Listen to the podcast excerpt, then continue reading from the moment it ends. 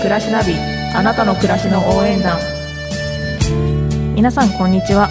JA 暮らしナビあなたの暮らしの応援団始まりました。お相手は JA 沢伊勢崎の梶塚と吉田です。よろしくお願いします。5月13日土曜日 JA 暮らしナビ。この番組では地元の農産物情報や JA 沢伊勢崎の最新情報暮らしに役立つ情報をお伝えしていきます JA 沢伊勢崎の梶塚と吉田でお送りします。なおこの放送は伊勢崎 FM では月曜日午後2時からラジオななみでは金曜日午後1時30分から再放送しています。またインターネットサイマルラジオではスマートフォンパソコンでも聞くことができますのでぜひお楽しみください。はい。ということで、はい。始まりました、まあ皆さんお聞きの方は分かると思いますがはい。BGM が今回から変更になりました。はーいパチパチパチ。パチ まあ、この後のねコーナーも変わっておりますのでぜはい。ひお聞きください、楽しみにしてください。はい、でまたこの放送がオンデマンドでも配信されることとなりました、そうなんですよ。はい、詳しくは伊勢崎 FM の SNS をチェックしてみてください。要チェックですよ。チェックチェックチェック。はい。ということで、はい。まあ今日5月13日は愛犬の日だそうですよ。はい。出版業などを行っている成文堂の創設者であり当時の社長でもあった小松菊松小松じゃないです。小川菊松さん。が、まあ、戦後いろんな種類が飼われるようになった犬に関してもっと関心を強めてもらいたいという思いから昭和31年5月13日に犬に関するイベントを東京の日比谷公園で開催したことがきっかけだそうです、んなるほど。はい。でまあ、当時イベントを犬動物に関するイベント自体が珍か珍しかったことから、うんうん。まあ、愛犬の日ということで現在も引き継がれてるそうですよ。なるほど。梶塚さんは犬派ですか？猫派ですか？それ まあ過去にね犬は結構飼ってるんですようち、はいはいはいですけどなんかそのないものねだりってんですか？はい。やっぱ飼ってないものもうねんなるほど。興味湧くじゃないですか。ハムスター派ですか？いやハムスターも飼ったことあるんですよ。ああだねハリネズミ派ですか？それは大学の友達が飼ってたな昔。ハリネズミもいいっすよね。あありますか？飼ったこと。ない。話聞く限りみたいな。話聞く限り可愛いよねって思そうってですね。ダメなんですうちあの小動物は飼えないんですよ。ああすぐすぐお亡くなりになっちゃうんで。えー悲しい話。環境が厳しいんですよ。そうなんですね。そうなんです。ちょっとあんま深くは聞きませんけども。吉田さんちは猫さあんが猫ちゃん飼ってます。いらっしゃいますね。前は犬も飼ってましああぜひ今日はね愛犬の日なんでたはい。犬にフューチャーしてあげてくださああそうですよね。はい。コーギーとか可愛いですもんね。いそうですね。まあいろんなね犬犬ワンちゃワンちゃんん。になんか考えてみてください。はーい。この番組では皆さんからのメッセージをメールで受け付けています。番組の感想や楽曲のリクエストなど送ってください。メールの宛先は小文字でメールアットマーク FM769.com mail アットマーク FM 数字で 769.com です。ベジタブルナビベジタブルナビのコーナーです。今日のベジタブルナビではスイスチャードについてお話ししたいと思います。はい。ご存知ですか？知らないです。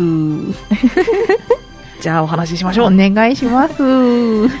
スイスチャードははい。ほうれん草に似ている葉野菜でして、はいはい。赤坂普段草属に分類されます。はいなんで和名は普段草っていうんですね。普段ったら知ってる方もいらっしゃるんじゃないかなと思います。吉田は存じておりません普段そうって、はい。なんかふ普段何々してるの普段かと思ったらああ立ち違うんですよ。立ち切るみたいな。そうです。耐えないってことなんですよね。なるほど。まあ、日本でもやっぱり昔から栽培されてる一般的な葉物野菜なんですよね意外と。あそうなんですね、で、まあ、季節に関係なく栽培できることから普段草うんうん、ですねあのふ不に。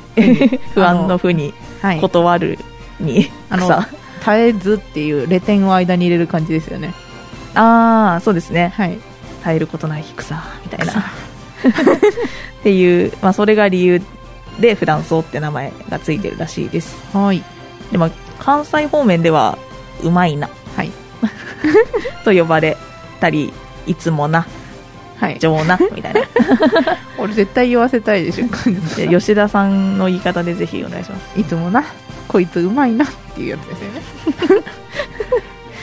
はい、はい。まあ、全国各地でいろんな名前が付けられてるそうですよ。はい。でこのスイスチャードの見た目の特徴っていうのは葉の部分はほうれん草と似てるんですけれども、うんうん。葉柄とか葉脈がピンク色とかうん。赤オレンジ黄色とか、すごい鮮やかなんですね。色鮮やかなのが特徴です。レインボーチャートじゃん。そうなんですよ。で、まあ、これはポリフェノールの一種であるベタレベタレイン色素という夜物だしでして、はい。ちょっと甘がんでんな、まあ色素のバランスによってカラフルな色になるそうです。へえでなんでその色合いの綺麗さから食用以外にも観葉植物として栽培されることもあるそうです。なるほどね。らしいです。これもしかして一緒に煮たらこう染め物できるとかのはない？ああどうでしょう。試すのも一つかもしれません。マジ？また梶塚さんとあの煮沸みたいなのやって。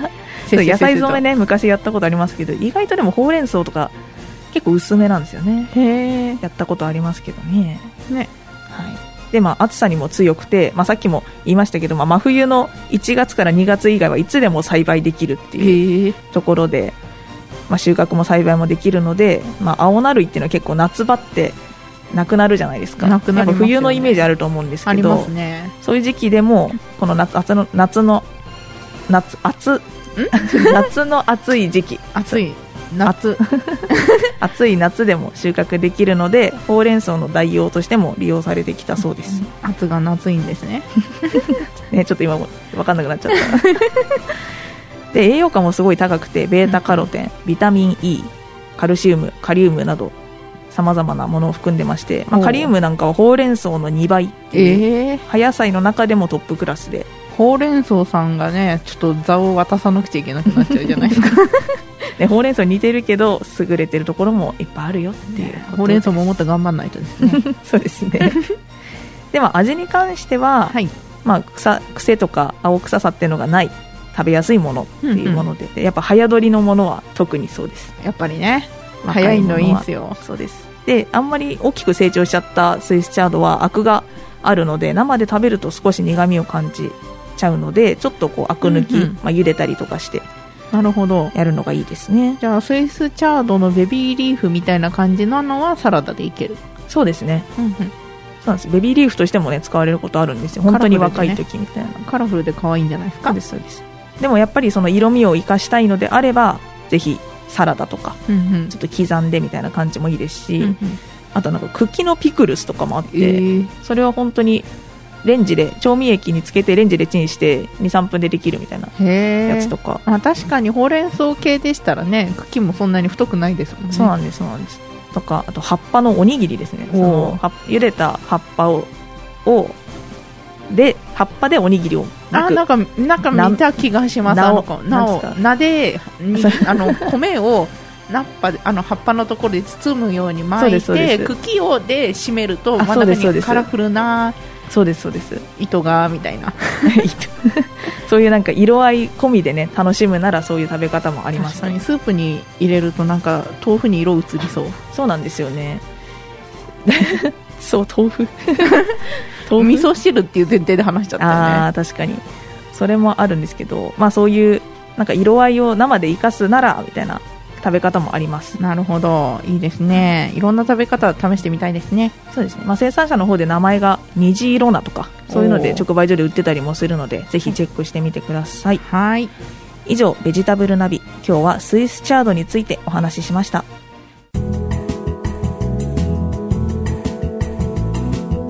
JA ナビ。JA ナビのコーナーです今日の JA ナビでは緑肥についてお話ししたいと思います。はい。緑肥はい。とは、とは？まあ、植物そのものを肥料の一種として利用することです。ああなるほど。あれですかね。米ぬか育ちとかも緑肥になるんですか？いや米ぬかは、まあ、植物そのものではないか緑肥ではないですなるかねほど。一応育てたものをそのままこうすき込んじゃうみたいなイメージなので、ちょっなるほど。と捉え方が違うかもしれないです、はい。はい、でまあ緑肥のために栽培する植物のことを緑肥作物と呼びます。なるほどなるほど、まあ、その歴史は意外と古くてヨーロッパでは小麦を栽培する前にクローバーを植える、うんまあ、アメリカではトウモロコシを栽培する前に大豆を緑肥として活用するなど、うんうん。まあ、世界各国の農業に取り取り入れられています。へえで、まあ、作物を栽培して収穫すると本来、まあ、その土壌に備わった知力っていうのが失われていっちゃうんで、うんうん。まあ、肥料成分が不足したりとか、まあ、微生物とか窒素のバランスが悪化したりしちゃうのでそれを本来のレベルまで復活させるっていうのが緑肥の最も重要な役割となります、なるほど。なんか縁の下の力持ちみたいな感じですかね、そうですね、まあ、やることでそのやっぱ土地のその土の力って、なかなかねそういう肥料とかもそうですけどまあ、今肥料も高騰してますし、はいはい。なかなかそういうのでは補いきれないものを植物でやっていくっていう感じ土です、ね、壌診断とかしますもんね。そうですね。農協でもね。はい。でまあ、緑肥の効果としては一つは、まあ、土壌に有機成分を供給するということですね。はい。で、まあ、その土壌の中に窒素の固定土壌の中で窒素を固定したりとか微生物の増増殖促進の効果もあります。微生物のご飯入れるみたいなそんな感じですね。そうですそうです。で、まあ、さらに土壌を物理的に改良する力っていうのも強くて、うんうん。暖流構造っていう、ん？まあ、よく聞くんですけど これが、まあ、その肥料とか入れてその窒素リン酸カリみたいな、うんうんうん。やっぱ肥料ってそういうバランスみたいなのが大事なんですけどその構造を本当にバランスを良くしていくことっていうのが大事なんですよ。あなるほど。三位一体攻撃ってこそうとですね。ですそうです。でそれの形成を促進するとかあとはまあ水の流れを水はけがよくいい土地とか言うと思うんですけど、うんうん。そういう流れが良くなったりとか、まあ、土壌病害を抑えたりとか、うんうん。そういう効果が期待できます。確かに連作障害とかもありますもんね。そうなんですよね。で、まあ、代表的な緑肥作物は稲科と豆科の2つに大きく分けてあります。うんうん。で稲科は、えー、と土の中の余分な肥料分を取り除くお掃除の効果があって、うんうん。豆科は土を肥沃にする、まあ、肥料の補助とか、まあ、線虫っていう、まあ、土壌の中のうんうん。病気ですね、そういうのの防除の効果があります。なるほどね、で結構よく聞くよく主な緑肥の作物としては、うんソルゴとかソルガムっていう。えー、これが知らない。稲科の植物なんですけど結構これはうちの地域でもやってるものでして。やってるけど名前知らなかっただけかもしれない、なんか本当にうん、草ーって感じの やつなんですけど、草生えとるがなみたいなまあ、感じの。稲科なんであの稲をちょっとイメージしてもらった稲の緑のや時あ っていうイメージでいいと思うんですけど、まあ、これが土壌中への有機物補給効果っていうのが非常に高くて、窒素とかカリの吸収力も高いので、過剰な肥料成分の除去に最適な植物です。ー。あーなるほど。とりあえずまっさらに一旦できるよみたそいうなことですそうですなんかまあこれでリセットして新しくこう入れるなってこね。そう植えていこうみたいな感じですね。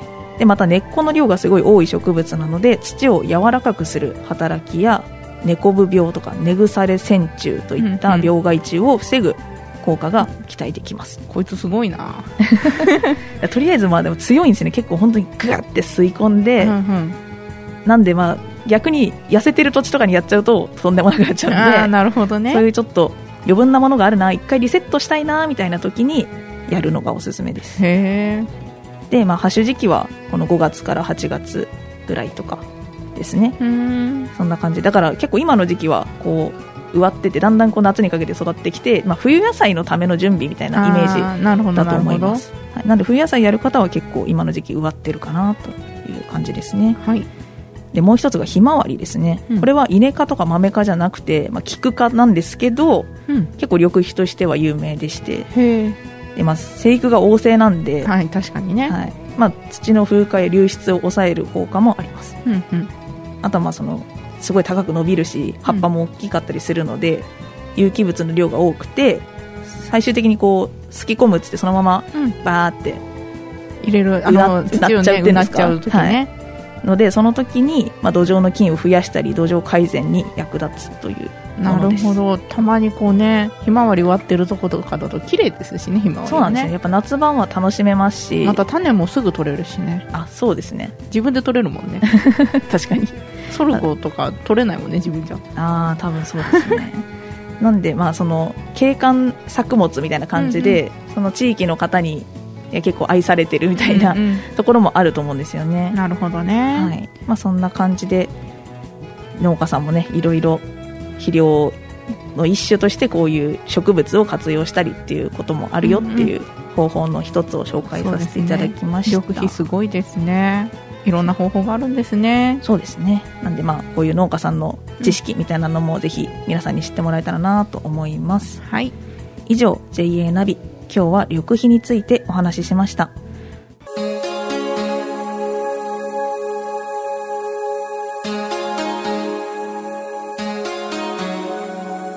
JA 暮らしナビあなたの暮らしの応援団。JA 暮らしナビあなたの暮らしの応援団お別れの時間となりました。ここで JA 沢伊勢崎から組合員資格変動届出のお願いです。はい日頃は JA 事業に多大なご理解とご協力を賜り厚く御礼申し上げます。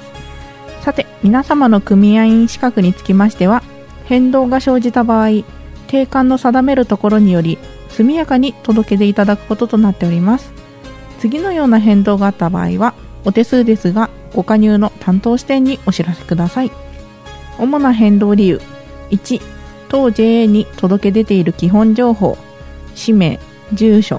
電話番号決済口座等が変更になる場合。2当 JA の管内伊勢崎市及び玉村町以外に転出する場合。3職業として新たに農業に収納した場合もしくは離農した場合。4組合員が死亡した場合。その他当 JA に届け出た情報に変動がありましたらご加入の支店の窓口までご相談ください。ご理解ご協力のほどお願いいたします。さて JA 暮らしナビ今週の放送はここまで。次回は5月20日土曜日午前10時30分からの放送です。JA 暮らしナビあなたの暮らしの応援団。お相手は JA 沢伊勢崎の梶塚と吉田でした。また来週